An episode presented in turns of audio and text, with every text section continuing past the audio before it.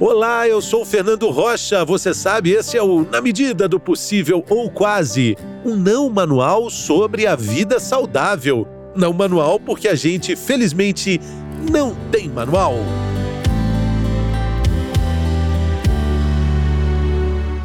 Álcool todo dia ou todo final de semana. Qual o limite seguro para o consumo das bebidas alcoólicas? Existe esse limite? Quem responde a pergunta que dá título ao episódio dessa semana é o meu querido amigo médico cardiologista e nutrólogo, doutor Daniel Magnoni. Bem-vindo, doutor, tudo bem? Olá, Fernando, tudo bem? É um prazer estar com você discutindo esse assunto, álcool no dia a dia, como, quando, onde, por quê. É um tema que mexe muito com o coração das pessoas, mexe com interesses em estilo de vida saudável, longevidade, qualidade de vida. Nós vamos poder falar muita coisa interessante para os nossos ouvintes aqui. Ô, doutor, é, o álcool ele tem uma importância social, econômica muito grande, né? Ele permeia os nossos nossos relacionamentos, né? Os bares pela cidade. Existe um limite saudável desse consumo alcoólico? O senhor, além de cardiologista, também é nutrólogo. Qual é, na opinião do senhor, o volume dessa dosagem? Olha, antes de mais nada, a gente tem que começar de uma premissa: nada deve ser proibido. A quantidade que faz mal. Açúcar, sal, gordura. Um dos grandes erros é que o profissional de saúde tem é proibir. O importante é educar, atualizar, ensinar, nortear, vários verbos aí que se aplicam. O álcool, Fernando, está junto com o homem desde que ele se fez homem. Muito antes do fogo, ele já fermentava com suco de frutas e utilizava na alimentação, numa festa, numa comemoração, antes e depois da guerra, nos acasalamentos e tudo mais. O álcool foi evoluindo e hoje nós temos uma família imensa de possibilidades. A cervejinha, a pinga, a cachaça, o uísque, vodka, pisco, vinho e vai por aí afora. As pessoas utilizam o álcool, às vezes, de uma forma exagerada. É, jovens, no início da vida social fora de casa, pessoas no dia a dia. E aí sempre vem aquela pergunta, doutor, eu ouvi falar bem do vinho, agora estou falando bem da vodka, eu devo tomar? Eu te digo uma coisa: nós não devemos proibir e também não devemos indicar o álcool como tratamento de nada. Apesar que nós podemos discutir daqui a pouco alguns trabalhos científicos muito importantes sobre álcool e prevenção de doenças. Agora, a dose. Nós não temos todo mundo a mesma idade, sexo, altura e peso. Varia de um para outro. O hábito leva a uma possibilidade de um consumo maior. A função hepática, a superfície corporal. Então, é, as pessoas gostam de pedir para nós, médicos, é, doutor, quanto que eu posso tomar de uma cerveja, de um vinho, de um uísque? Eu acho que a dose que te faz bem, que não faz você perder a, a sua sensibilidade é, psicológica, o controle dos seus movimentos, o, o controle do teu raciocínio. Agora, tem trabalhos, Fernando, que falam que uma ou dois cálices de vinho, duas cervejas, uma dose de uísque. Isso vai variar, né? Então não vamos querer equalizar, matematizar o consumo. A pessoa tem que primeiro entender que o álcool vai mexer nos seus sentidos, que o álcool pode levá-lo a perder o controle motor numa direção, ou então perder o controle emocional num relacionamento. Esse é o limite. Quando você percebe que você não é mais senhor das suas ações, você tem que parar. Talvez um pouquinho antes disso, né? Quando a gente fala assim, álcool todo dia, claro que a gente está falando de parcimônia, a gente está falando de equilíbrio, a gente está pensando aí em encontrar uma dose certa. Mas quando a gente fala assim, não, todo fim de semana, muitas vezes a gente pode estar tá falando também em um certo exagero. Fala, não, então aí é fim de semana. Aí é aquela famosa, aquele famoso pé na porta, né? É verdade. Eu diria a você, quem está habituado social e culturalmente a tomar um cálice de vinho no almoço e no jantar, pode continuar. Eu conheço muitos empresários europeus, até familiares, que estão habituados a no almoço um cálice de vinho, no jantar uma cerveja ou um cálice de vinho. Isso aí não vai mexer em nada no seu dia a dia. Agora, sair beber um aperitivo, uma, uma caipirinha, depois passar para uísque, depois para vinho, isso já está abusado, né? E também tem outra coisa, sabe, Fernando, que a gente no passado se enganava e hoje precisamos ter muito cuidado. Não vamos reduzir a dose somente porque é mulher, né? Então, ah. eu me lembro que eu, como cardiologista, estou é, falando muito tempo atrás, tá? Então, data vênia, eu não sou culpado, né? Há uns 15 anos atrás, a gente falava dois cálices de vinho para o homem e um cálice de vinho para a mulher. Duas latas de cerveja para o homem e uma lata de cerveja para a mulher. Pensando naquela história da, do álcool reduzindo a hipertensão, né? Não tem nada disso também, tá? Mulher, sexo, peso, autoridade igual ao homem, pode consumir a mesma coisa que o homem.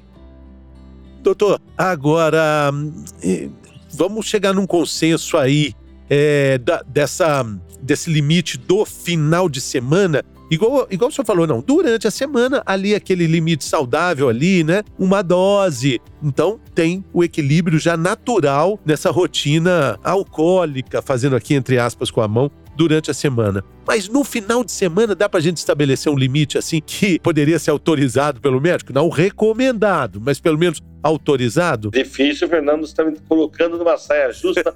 e se eu não sou um cara mais habituado a você em me entrevistando, eu ia escorregar. Ia falar: olha, três cervejas, quatro caipirinhas, não vou te dar essa dose, não existe isso. O limite é você se conhecer, é você se entender. Você está numa numa, no barzinho, na happy hour, você tem que voltar para casa.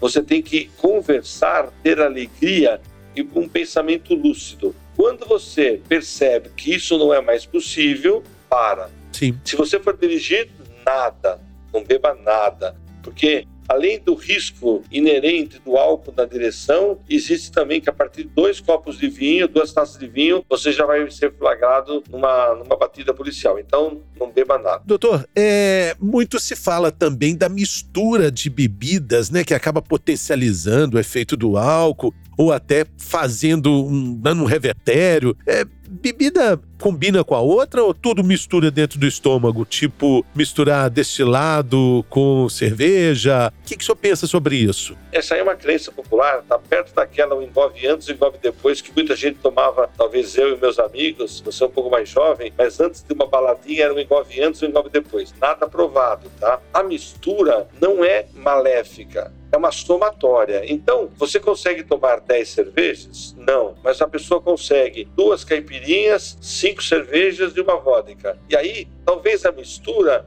saia da rotina, saia da mesmice e você ingira mais. Mas tudo é álcool. O que interessa é a concentração. Você veja, um vinho tem em torno de 14%, 12%, 13%. A cerveja desce para 6%. Se você for pensar em porcentagem, gramas de álcool, em 100 ml de cerveja, você teria 6 gramas de álcool a 6%. Em 100 ml de vinho a 14%, você teria 14 gramas. Então, não é a mistura de uma cerveja um vinho que vai te fazer mal, é a somatório das gramas de álcool que você consome. Mesmo porque o fígado não tem paladar, né, doutor? Não. Ele não vai distinguir ali. Está sendo metabolizado pelo fígado. O que acontece é que a velocidade de metabolização vai variar pela idade, pela, pela obesidade, pelo consumo regular e mais habituado. Então tem gente que três doses do uísque não faz efeito e tem outras pessoas que a primeira dose ele já perde a, noção dos sentidos. É um conhecimento de cada um, é o bom senso e a real situação da pessoa naquele momento. Você está em casa, você, a Júlia e um outro casal, vocês vão conseguir tomar tranquilamente duas garrafas de vinho. Agora, você, a Júlia e um outro casal no, no, restaurante não vão poder sair dirigindo, na é verdade? Então, essa dose também é onde você está. Doutor, a questão do vinho aí, né, que o senhor está falando, o vinho associado também à longevidade, associado também à dieta mediterrânea, que o senhor tanto gosta. O que, que há de, de impactante aí no vinho sendo ingerido com frequência durante um bom tempo, todos os dias, aquela tacinha de vinho famosa da dieta mediterrânea,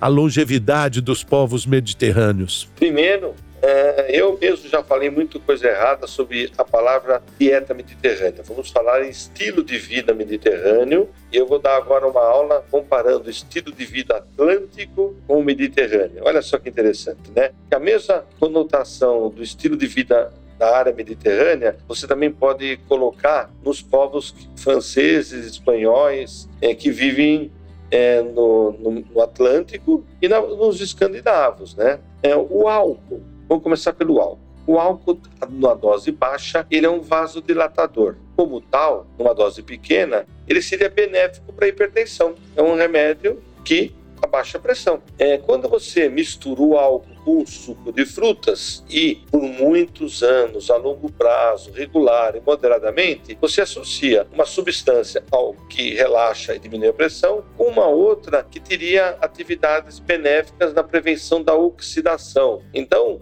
não necessariamente o vinho, mas um, um destilado de morango um destilado de pitanga, um destilado de alguma fruta vermelha, jabuticaba, por exemplo, também teria benefício nesse aspecto. É que o álcool faz parte de uma sob o sol da Toscana, comer, amar e rezar. Tem muito romantismo envolvendo o vinho na região mediterrânea, que é boa, né? Mas não esqueça que se for lembrar do vinho Comer, Amar e Rezar ou Sob o Sol da Toscana, as duas atrizes andavam bastante, comiam frutos do mar, tinham um momento de vida muito relaxante, estavam repensando a sua vida, muitas frutas, legumes, verduras, liam muitos livros, né? Se você for lembrar desses livros, é exatamente isso, né? Então, Fernando, vinho um estilo de vida associando atividade física, alto consumo de fibras, baixo consumo de gordura saturada, relativo baixo consumo de sal, estaria é inserido num estilo que seria bom para longevidade. Basicamente é isso. Agora, se você estivesse no norte da Europa, me perguntaria, e Daniel, e a dose de vodka, uma pequena dose todo dia? Também, relaxa, né? Relaxa, reduz a pressão arterial e é benéfico. Então, quando a gente fala em alimentação, vamos voltar para o começo do programa.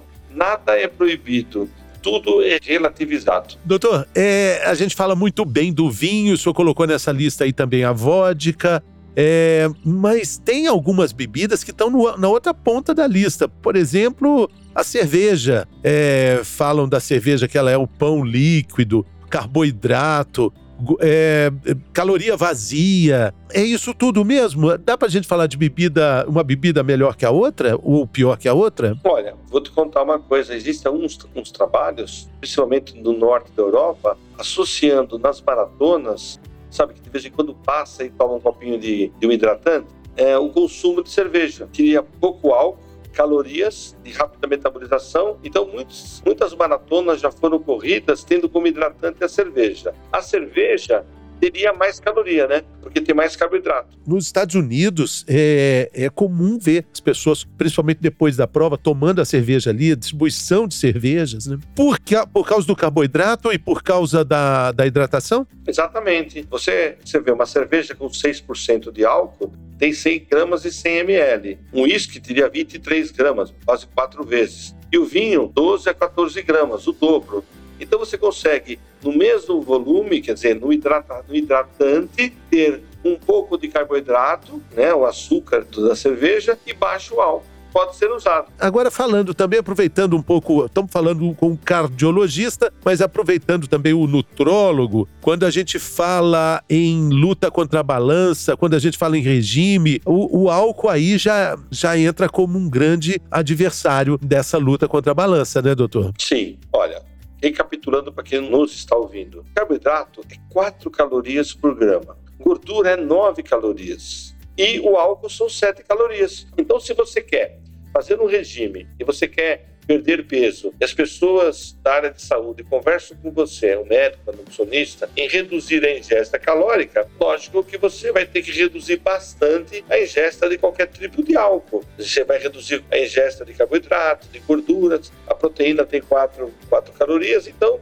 não tenha dúvida, quando os pacientes me procuram para reduzir o peso, pelo menos numa fase inicial, a gente até tira o álcool do dia a dia dele para que nós queremos economizar, reduzir a oferta de calorias. Então, o álcool, 7 calorias é bastante, tá? 7 calorias, exatamente. Pensa o seguinte: é, uma cerveja tem 300 ml. 300 ml é 6%, dá mais ou menos 18 gramas, né? 18 vezes 7 é, são 120 calorias, 110 calorias numa, numa cervejinha de 300 ml. Bastante. Doc, caminhando aqui para o encerramento do nosso episódio, vamos voltar na pergunta para fazer um fechamento aqui. O título é esse: álcool todo dia ou álcool todo final de semana? Eu acho que o que dá para a gente concluir é que essa é uma escolha muito pessoal, né? Olha, eu diria para você, nutrição sem fake news. É uma palavra de ordem que pode ser usada e vocês devem procurar, que não está ouvindo, é, locais onde você possa discutir nutrição sem fake news. E o programa hoje está muito bom nesse aspecto também, Fernando, porque se ouve muita barbaridade em termos de indicar vinho para reduzir doença cardiovascular, é uma barbaridade, né? Então, a nutrição sem fake news é exatamente isso que está falando, Fernando. É você educar, ensinar, colocar à luz das verdades científicas aquilo que pode ser útil em termos de estilo de vida, prevenção de doenças, é, melhorar a, o nosso dia a dia, reduzir pesos, reduzir hipertensão e o consumo de álcool tem que ser discutido à luz da nutrição sem fake news, muito, muito objetivamente, Fernando. Exatamente. Sem nenhuma, sem nenhuma restrição de opiniões, e entendendo aí o que o senhor falou no início. Olha, não vamos proibir, vamos tentar entender a medida possível, né? Aliás, o podcast se chama Na Medida do Possível ou Quase. Doutor Daniel, muito obrigado pela participação. Sempre uma alegria conversar com meu querido Doc. Valeu! Obrigado a você por mais essa oportunidade. Eu percebi que hoje o programa nós corremos, passou rápido, né? Mas o tema foi muito preciso. Fernando, parabéns pela escolha do tema um abraço a todos vocês. Valeu, pessoal. Muito obrigado pela companhia. Até semana que vem.